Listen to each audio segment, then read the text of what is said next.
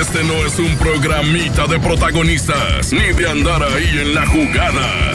Los verdaderos pseudo periodistas deportivos ya están aquí para hacer como que le saben al deporte. Aquí arranca Andas y Balones. Y para conducir este programa, aquí están Alex González, el Nex, Kevin y Marlon. Por la mejor FM 95.5.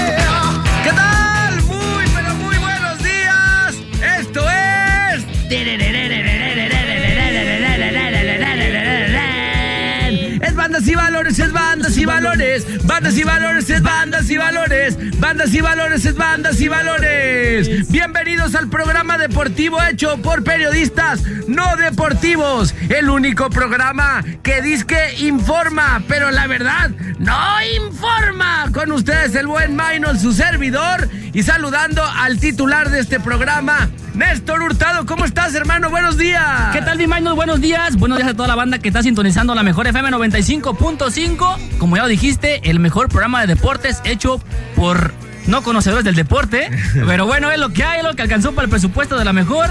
Le damos la bienvenida a toda la gente que está al pendiente como cada sábado, como cada fin de semana, que está al pendiente, ¿no? De, de recibir toda esta descarga de información.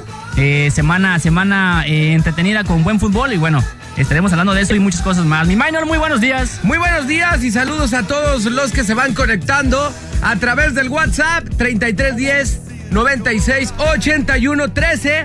El día de hoy vamos a tener un programa surtidito. Tendremos todo lo que pasó en los partidos pendientes de la jornada número uno.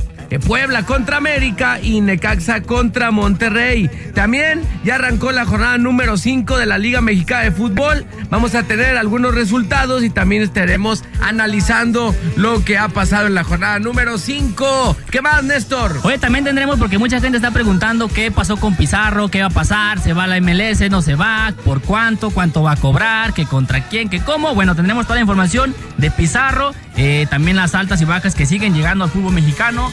Y, y por supuesto, ¿no? Eh, hay una noticia que surgió a mitad de semana de este equipo mexicano, que les diremos más adelante de quién se trata, que llegó a los 100 millones de dólares en cuanto al valor de su plantilla. Ajá. Más adelante les diremos de quién se trata eh, y les diremos, bueno, este, contra qué equipo está compitiendo por esta, pues el valor, ¿no? De, Sí, de- claro. de- de lo caro de lo que cuesta la plantilla. Les diremos de qué equipo mexicano se, se, Se trata. se- trata. Así es, y bueno, pues vamos, vamos a arrancar de una vez mi Néstor Hurtado contra- Así es, mi Minor. del Puebla contra América, que la neta yo tuve ahí la oportunidad de ver el resumen, no lo vi, pero un duelazo, ¿no? De arqueros, varias atajadas de parte de los dos arqueros, Ochoa, de esas que nos tiene acostumbrados.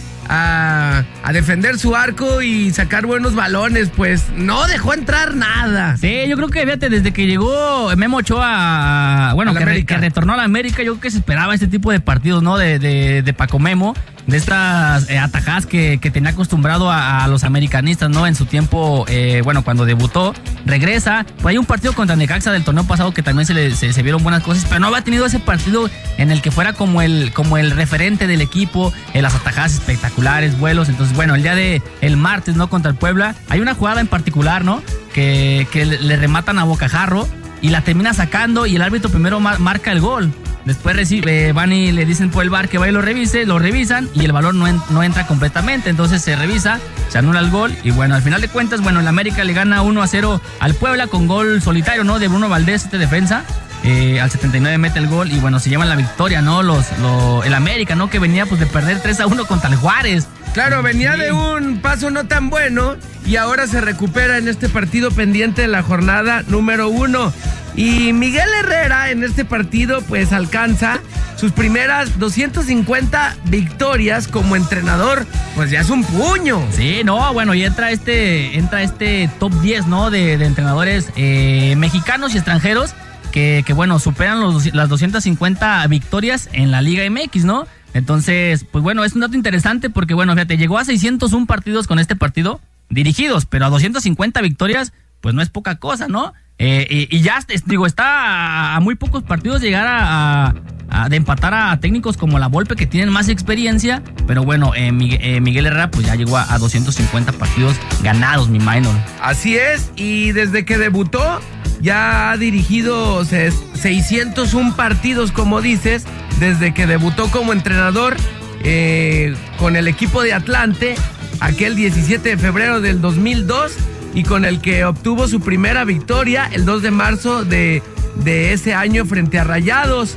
Y ya desde ahí, pues ha pasado y ha desfilado por varios equipos, eh, Veracruz, Monterrey, Tecos, Tijuana y América, aparte de haber dirigido a la selección mexicana, que también ahí tuvo un paso interesante, un técnico que en su momento vibró eh, y se enganchó al final ahí con un periodista y fue lo que ocasionó la baja pues de la selección mexicana. Sí, digo, este 250 partidos ganados se dicen este fácil, digo, está está está complicado, ¿no? Pero todavía le falta mucho, eh, Minor, para llegar a la, cifra este de Tuca Ferretti, ¿no? Que está en el primer lugar de, de este top 10 con 477 partidos ganados en la Liga MX. Después le sigue Nacho Telles con 468 eh, partidos, Enrique Mesa 368, Manuel Bucetich 3, 313 eh, partidos ganados, Carlos Reynoso con 306, Ricardo Lavolpe 291, Javier de la Torre con 279, Manuel Apuente 262 y Miguel Herrera que ya llegó al top 10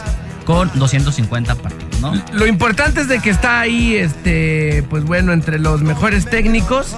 Y estos triunfos se reparten, no, no crean que nomás contra el América, pues. Con el América ha conseguido 51 victorias, con Atlante también 51, con Rayados 24, con Tijuana 22, con Tecos, ¿recuerdan? Sí ganaba, 4 y con Veracruz también eh, las mismas. Esto es lo que ha pasado con Miguel Herrera. Y el segundo partido pendiente de la jornada número uno, Necaxa contra Monterrey, que se van eh, a empate a dos tantos. Pues. Sí, la verdad es que yo lo, yo me tocó ver el partido de, inicio a final y estuvo muy bueno, ¿eh? eh partido de, ida y vuelta, al final le sacan el, cuando todo parecía indicar que, que Monterrey salía de esta mala racha de, como le dicen, el campeonitis. Eh, todo el mundo decía, bueno, ya, ya, ya va a ganar por fin. Y no, pues tómala, que al final del partido le sacan la, le sacan el empate 2 a 2. Y pues bueno, Monterrey ya suma cuatro partidos que no conoce la victoria, dos, dos derrotas y, dos empates.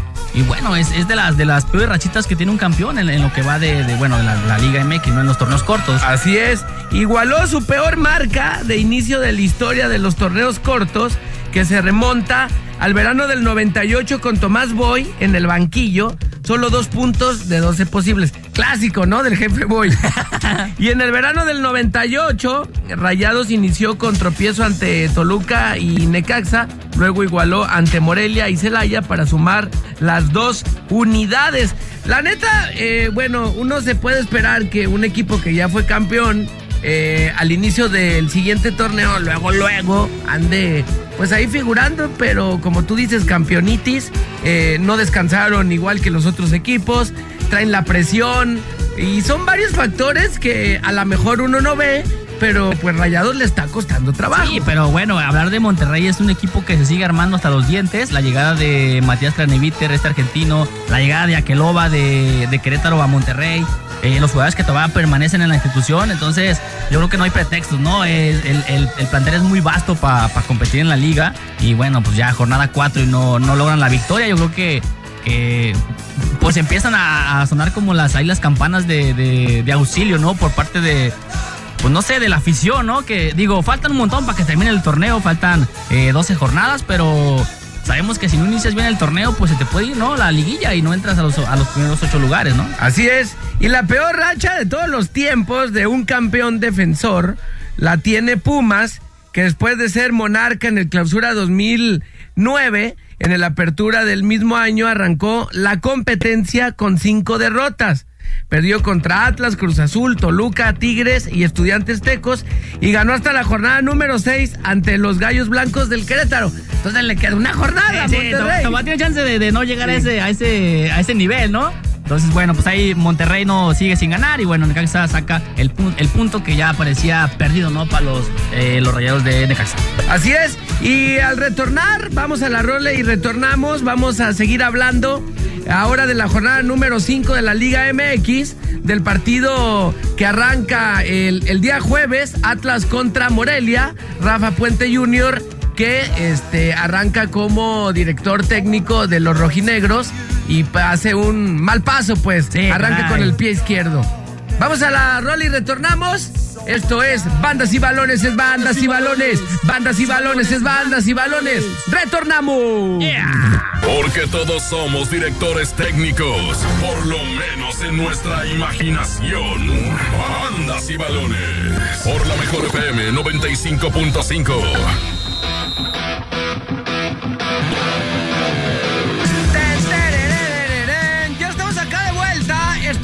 bandas y balones, es bandas y balones. bandas y balones. Retornamos y vámonos con la jornada número 5 que ya arrancó.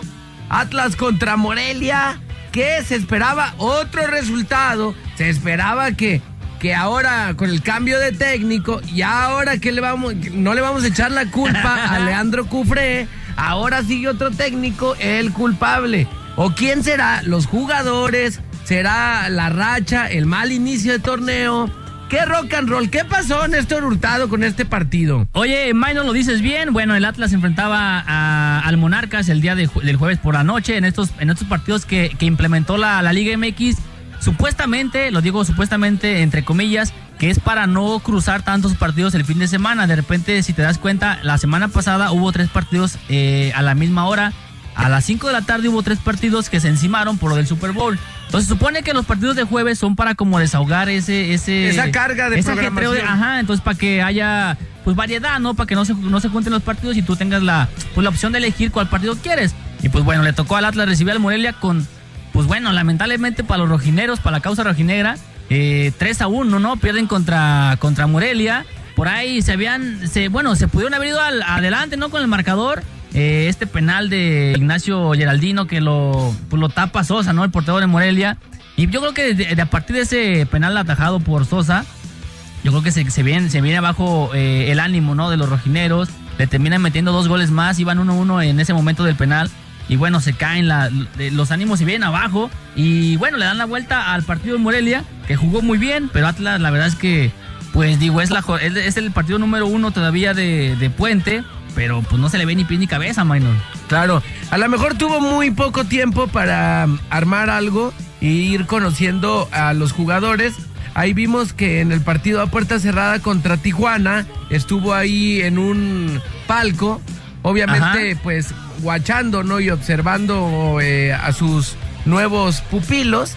Y así las cosas, pierde contra Morelia 3 a 1 y Rafa Puente Jr sumó su octava derrota consecutiva como técnico.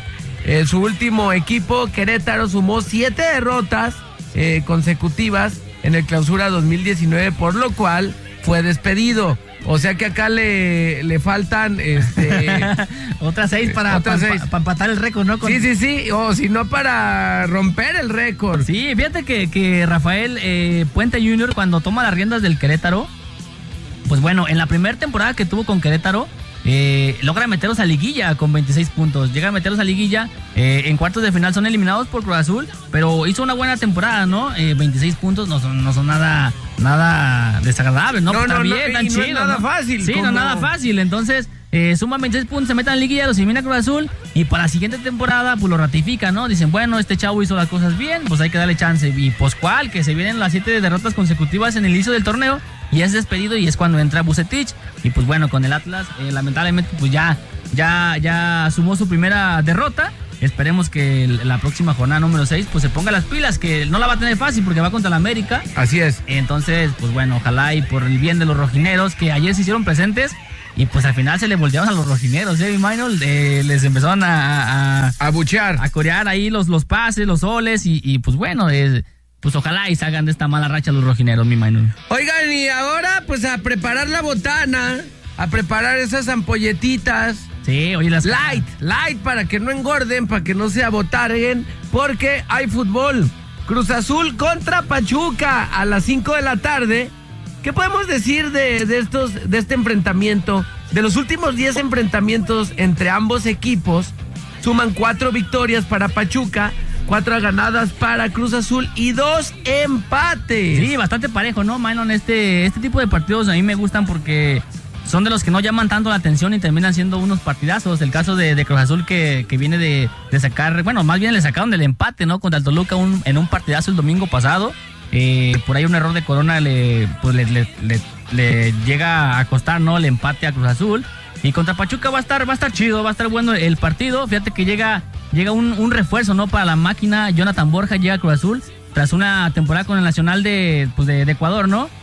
En el que disputó 27 compromisos, de los cuales 26 fueron como titular y consiguió un buen registro. Bueno, metió 11 goles y 4 asistencias. Eh, la máquina que, ha tenido complicaciones para armarse de refuerzos no para esta temporada. Había hoy un jugador que, Paulinho Boya, que venía de Brasil, nadie lo conocía, hace los, exámenes médicos y los reprueba. Claro, sí, traía ahí como una lesión, una este, fisura, dijeron. Es raro, ¿no? Que alguien haga las, las pruebas eh, físicas, médicas y, no, las pase. Sí, entonces esto le pasó a la máquina y bueno, pues ya llega el ecuatoriano a las filas de la máquina del Cruz Azul, mi Minor. Así es, y luego otro partido a las 7 de la tarde, que este es de los partidos que la banda va a estar más al pendiente de lo que es la jornada número 5. Eh, Tigres contra Chivas a las 7 de la tarde. La última vez que Chivas logró vencer a Tigres jugando de visitante fue en el clausura 2010. Hace 10 años, con marcador de 3-1 mi Néstor. Desde entonces han jugado 11 partidos y el saldo es de 6 empates y 5 victorias para Tigres. O sea, a las Chivas eh, se le dificulta eh, allá el volcán, ¿no? Sí, se le complica en demasía, ¿no? Contra, contra los Tigres. Digo, ya, ya jugaron una final que Chivas eh, vence a Tigres, pero en la final, el partido de regresa, de regreso, perdón, fue aquí en el estadio, en el Akron. Entonces, la victoria fue en el Akron, no fue en el estadio de, de Tigres. Y bueno, nada más para comentar, Manuel, el partido contra, contra Chivas, pues bueno, va a tener ahí un sinfín de bajas, ¿no? Por parte de, El hospital de lesiones. Sí, el hospital de los dos equipos, ¿no? El caso de, pues bueno, de, Chivas que no va a contar con Irán Mier, ni JJ Macías, Alexis Vega, el Chapo Sánchez que también salió lesionado el partido pasado contra San Luis, Fernando Baltrán que también salió lesionado con San Luis, y bueno, todos por lesión, ¿no? Y, pues bueno, va, a ser un También Tigres, ¿no? Tiene bajas. O sea, no nomás Chivas, el Club Regio informó que Nico López sufre de pubitis. Javier Aquino, un desgarre eh, en un músculo y de la pierna izquierda. Ambos jugadores se van a unir a Hugo Ayala y Diego Reyes como las bajas por lesión de Tigres para el duelo ante los tapatíos eh, este sábado. Esperemos que Chivas pueda recuperar y como lo mencionaba el día de ayer, ahí en la parada Morning Show, que el pollo briseño eh, decía que la expectativa tan grande de los nuevos refuerzos y de cómo armó eh, Peláez este equipo de cara a, esta nueva temporada es de que pues la originó la, la prensa. O sea, ellos son los que han metido tanta información que como no han jugado tan, tan bien como se esperaba, pues dicen, ¿qué pues? ¿En dónde quedaron esas chivas que prometían tanto? Sí, no, la, la prensa, la misma afición, digo, como todo aficionado, pues quieres que tu equipo le vaya bien. Pero también Ricardo Peláez, ¿eh? No hay, no hay que olvidar las palabras que dijo al principio de, la temporada, que iban por todo, que lo principal era ganar la Copa MX porque era el primer torneo que se le presentaba. Y pues bueno, ya todos sabemos lo que pasó con las Chivas en la Copa MX. Entonces, pues es como una combinación de, de, todo, ¿no? La misma prensa, la misma afición, por sus directivos. Y pues bueno, ahí se ven los resultados que no se le han dado a las Chivas. Pero pues ojalá y, sea un buen partido y pues que gane el mejor, ¿no? Entonces, bueno, ahí va a estar el partido Tigres contra las Chivas. Así es, fútbol sabatino y retornando vamos a ver lo que va a pasar eh, porque hay un partido pendiente de este sábado, León contra Monterrey. Y cerrando la jornada número 5, el domingo también hay encuentros. No se despeguen, vamos a la rol y, y retornamos. Esto es Bandas y Balones, es Bandas y Balones. Bandas y Balones, es Bandas y Balones. Retornamos. Te mueves, te sacamos la roja. Bandas y balones. Por la mejor FM 95.5.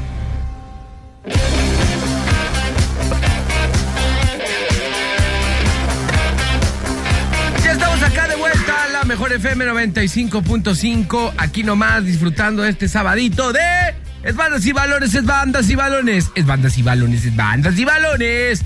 Retornamos con la información deportiva.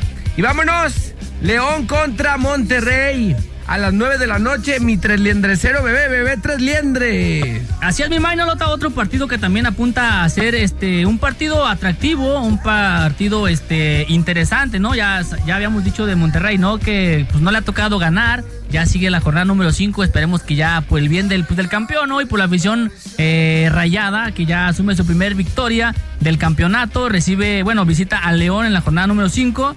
Y pues bueno, ahí te va la estadística de lo que nos dice este partido, lo que posiblemente pueda pasar. Dice, de los 14 partidos disputados entre ambos equipos, el saldo es de 6 victorias para cada equipo y 2 empates. O sea que está pues, más parejo no puede estar, ¿no? 6 victorias para, para cada quien de los, de los 14 partidos que han disputado estos dos equipos.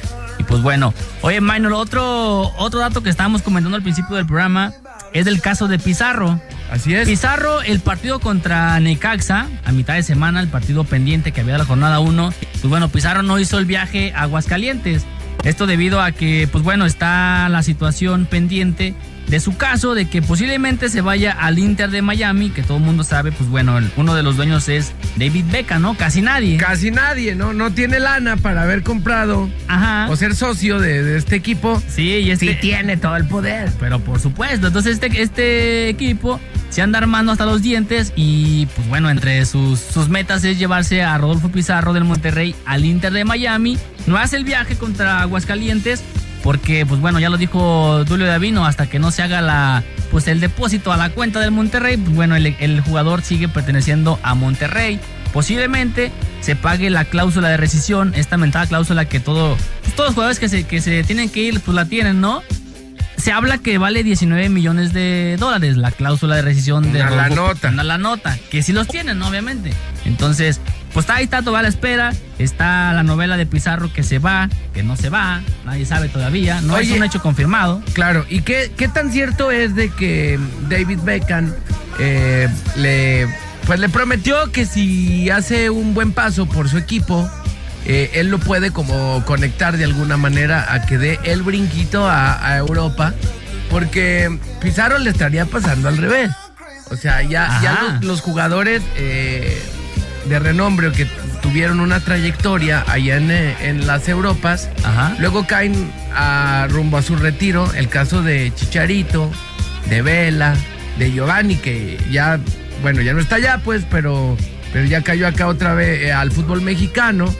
El caso de varios que han pasado por la MLS, que a él le pasaría al revés. De aquí, desde el Gabacho, lo pasarían a Europa. Sí, es lo, es lo que dice David Beckham, ¿no? Que pues imagínate los conectes que no va a tener David Beckham, ¿no? Pues todo, todo, ¿no? Todos y todas. Anda bien armado el, buen David, entonces es lo que, lo que se habla, lo que él le está diciendo, que bueno, vente para acá y acá haz un buen torneo, unos años buenos con el Inter de Miami, demuestra que traes poder y te vas, te, te, hago el paro, ¿no? Como se dice, te hago el paro para llevarte a Europa, cosa que no le veo, no lo veo difícil por la calidad que tiene Pizarro.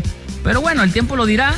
Mientras tanto, se habla de que ya es una, es una, ya es algo ya real. Casi cerrado. Ya cerrado, que se vaya al Inter de Miami, solo hay que firmar, como dijo Dulo Davino, pues mientras no haya el depósito, pues no se va a ir, ¿no? Claro, Pero bueno, ahí está el caso del buen Pizarro, que posiblemente se vaya a la, a la MLS, mi minor. Así es. Y al inicio del programa mencionábamos que qué equipo mexicano era el que traía eh, más dinerito en su bolsa y es pues nada más y nada menos que la plantilla de, del Monterrey, ¿verdad? Sí, digo, todo el mundo sabe que a lo largo de los años, de los últimos años, Monterrey, eh, el mismo Tigre, la, la misma máquina, ¿no? Que le meten un buen varo a las contrataciones, algunas les funcionan, otras no. Pero bueno, el caso de Monterrey, eh, está, de, está para comentar, ¿no? Porque llega a 100 millones en cuanto al valor de la plantilla, ¿no? Con, el, con la incorporación del argentino Matías Craneviter y Aqueloba, que, que venía de Querétaro, pues bueno, llega, rebasa la, la, la, cifra de los 100 millones en cuanto al valor. Entonces, pues digo, nada, nada de especial esa cantidad, ¿no? Y bueno, se van a, se van a desprender de Pizarro posiblemente, pero bueno, no deja de ser un equipo eh, impresionante en cuanto al continente americano. Ahí te va, Milo, rápidamente la lista de los que conforman este top 10, ¿no? del continente americano de los equipos que tienen eh, pues más poderío económico, ¿no? En el, en el número 10, bueno, se cuentan los Tigres, ¿no? Con un valor de 78 millones. Eh, también el Corinthians con 89, el Vélez de Argentina con 92, Sao Paulo de Brasil con 95 y bueno, el que estamos mencionando, Monterrey, con un valor de 100 millones de dólares, el Palmeiras con 105, el Gremio también de Brasil con 120, el Boca, el Boca Junior con 134 millones, el River Plate con 153 y bueno, en primer lugar se encuentra el Flamengo con 159 millones, que es lo que vale la plantilla, ¿no? Todo el mundo sabe que, pues bueno, un jugador brasileño eh, sale bueno y luego, luego lo amarran y ya vale 30, ¿no? Entonces, sí, claro. entonces por eso estas cantidades que de, de, los equipos, ¿no? Así es. Pues así las cosas. Monterrey está de las plantillas que tienen más lana invertida. También la de Tigres. Eso es en el fútbol mexicano. También Cruz Azul. Eh, también América. Y ahora eh, la Chiva Rayadas del Guadalajara. Pero pues obviamente no le llegan a los equipos regios. Y vámonos eh, a seguir con la jornada número 5. El día domingo Arrancamos a las 12 del mediodía, Pumas contra San Luis. De los 10 partidos jugados en el estadio universitario, el saldo es de 4 ganados para San Luis. ¿Cómo crees? Sí, oye, Pumas que está, está jugando muy bien, ¿no? Lleva, un par de victorias eh, y un par de empates, ¿no? Y llega, lleva 8 puntos, está metido de lleno, ¿no? En la clasificación por la liguilla. Y bueno, San Luis que también se armó muy bien, ¿no? Con estos delanteros, eh, Berterame que está enrachado. Eh, pues bueno, yo creo que va a ser un, buen partido a mitad de, digo, a mediodía, para el domingo. Y pues bueno, ojalá y, para el bien de los Pumas que ya, que sigan enrachados, ¿no? Por el bien del fútbol mexicano, porque por lo regular los cuatro grandes del fútbol pues no, no están siempre en la liguilla. No son tan grandes como se dice. Sí, y Pumas es de los que ha estado ausente en las últimas liguillas, igual que las Chivas. Entonces, pues por el bien del fútbol mexicano, ojalá y los Pumas se, se, pues, se mantengan en ese nivel, por lo, por lo menos en, en, liguilla, ¿no? Así es. Pues bueno, vamos a la rola y retornamos ya para cerrar eh, el programa con los últimos dos partidos, encuentros del domingo, que es Querétaro contra América y Juárez contra Necaxa y comentar ahí otros detalles. Eh, esto es Bandas y Balones en la mejor FM 95.5. Aquí nomás, más, más. Los expertos en nada, opinando del deporte. Bandas y balones. Por la mejor FM 95.5.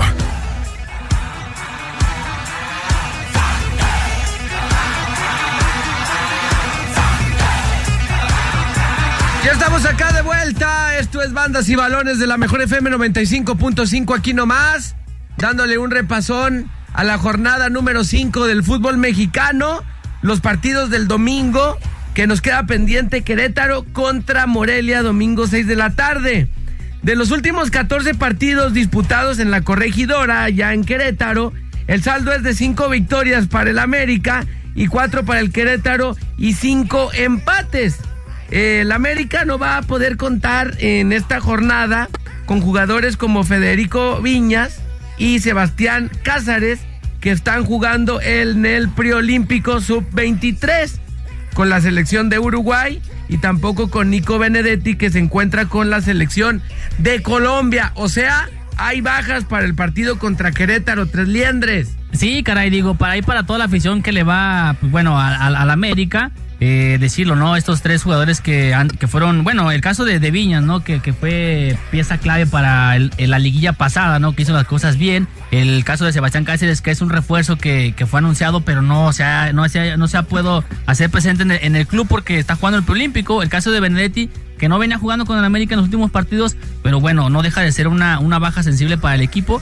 Que bueno, ellos están jugando el preolímpico, ¿no? En, en Sudamérica esto buscando los, los pases, ¿no? Que da la, la para el, pues, las Olimpiadas, ¿no? De Tokio 2020. Y ah, bueno, hablar un poco de Querétaro, tres, tres partidos consecutivos ganados, lleva nueve puntos, está en el segundo lugar de la tabla. Eh, bueno, el, el profe Bucetich está haciendo las cosas bien con Querétaro.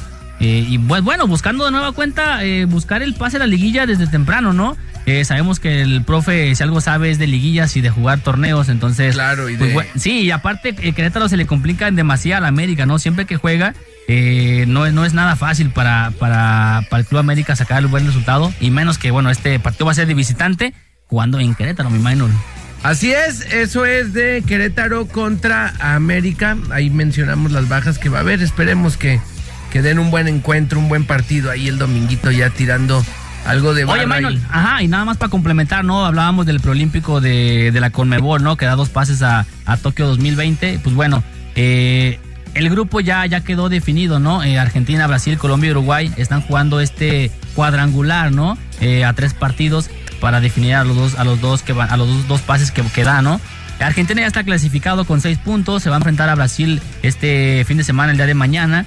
Eh, Uruguay y Colombia buscan, bueno, prácticamente el que gane podría clasificar a los Juegos Olímpicos, toda vez que Argentina y Brasil se van a enfrentar solamente Brasil ganando, pues pasa, ¿no? Si Brasil gana, los demás, Colombia y Uruguay ya están prácticamente eliminados, pero por ahí un empate entre Brasil y Argentina, pues una combinación puede dar ahí el pase. Argentina por lo pronto ya está clasificado a los Juegos Olímpicos en la sub-23.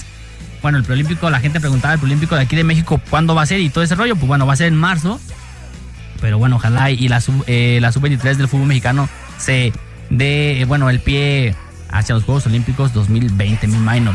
Así es. Y cerramos la jornada número 5, Juárez contra Necaxa, eh, el domingo a las 8 de la noche.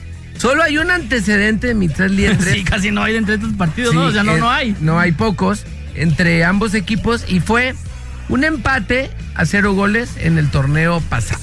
Sí, digo, hay que recordar que, bueno, Juárez viene con la con la franquicia del, de Lobos WAP, ¿no? Eh, pero jugando contra Juárez, Necaxa, pues bueno, nada más un partido, fue 0-0 el torneo pasado, pues no hay mucho que decir, ¿no? Juárez, Juárez, está jugando muy bien, Necaxa también, viene de empatar contra, contra Monterrey, pero bueno, ahí está la estadística entre estos dos partidos que cierran la jornada número 5 del torneo mexicano, mi minor. Así es, que gane el mejor. que gane. Oye, pero bien curado, ¿no? Porque fueron los partidos, pues pues más evitos, ¿no? Ya en punto de las 8, ¿no? no sí, sé ya, ya, o sea, si no ves la academia, ves esos o no ves nada. Y si no tienes cable, entras en pánico escénico. Y si no tienes Netflix, peor también. Imagínate si tu chica te dice, oye, vamos a ir a misa de 8. Pues, ¿cómo le puedes decir, oye, es que va a haber un partido bueno? Pues, ¿cuál? No, va a haber un partido, me quedo. ¿Cuál partido? Juárez contra Necaxa. ¿Desde cuándo te gustan esos encuentros? es que me tocó en la quiniela Necaxa, o sea, nada que ver. Ocupo que gane Juárez, ¿no? Y entonces, pero bueno, pues ahí está mañana. Así las cosas. Muchas gracias por estar con nosotros. Se quedan con Javier Flores, el vaquero. Javier, Javier. De ¿A poco todavía está? De 11 a 1 todavía está. Ahí está. Javier Flores, el vaquero. A continuación, esto es la mejor FM 95.5. Que tengan un excelente fin de semana. Gracias, Néstor. Vámonos, mi Maynol. Eh, un gusto haber compartido micrófonos contigo. Nos escuchamos la próxima semana en punto de las 9 de la mañana en Bandas y Balones y el lunes en punto de las 7 en la Parada Morning Show. Excelente fin de semana para ti, Maynol, y para toda la gente que estuvo al pendiente de Bandas y Balones. Y hasta la próxima, Muy buenos días para todos. unos de barba. Vámonos que ya Yo pongo las yo pongo la primera ronda, mi mano. Ya dijiste. Vámonos. Chido, gracias. Bye.